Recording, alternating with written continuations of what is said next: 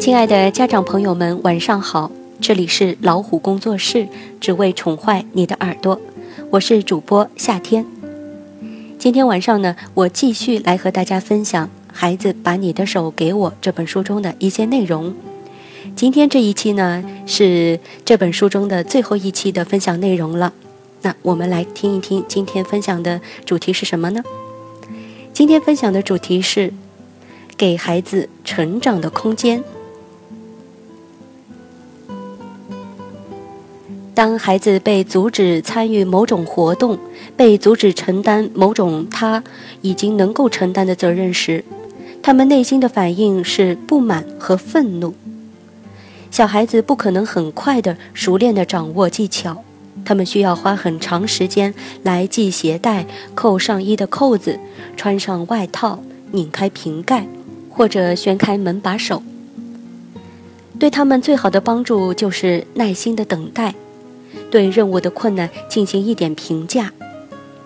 嗯，穿一件外套不容易呀，瓶盖很难拧开的。这样的评价呢，会对孩子有帮助。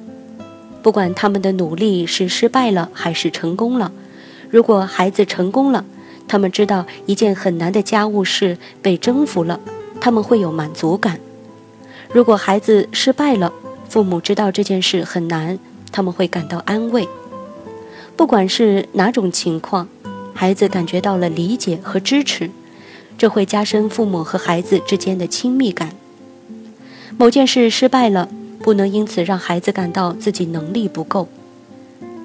孩子的生活不能被大人对效率的需要所控制，这一点至关重要。效率是孩子的敌人。就孩子的情感的经济性而言。效率的代价太高了，它耗尽孩子的才智，阻碍成长，抑制兴趣，可能会造成情感上的彻底崩溃。孩子需要试验努力的机会，需要在没有催促或者辱骂的情况下学习。好了，孩子把你的手给我这本书今天就分享完毕了。我呢，只是提炼了一部分个人觉得比较有道理、有用的内容，和大家来进行分享。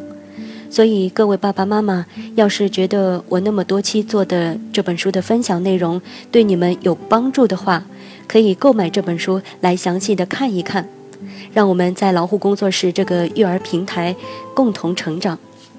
那更多信息及互动呢，可以订阅微信公众号“老虎工作室”。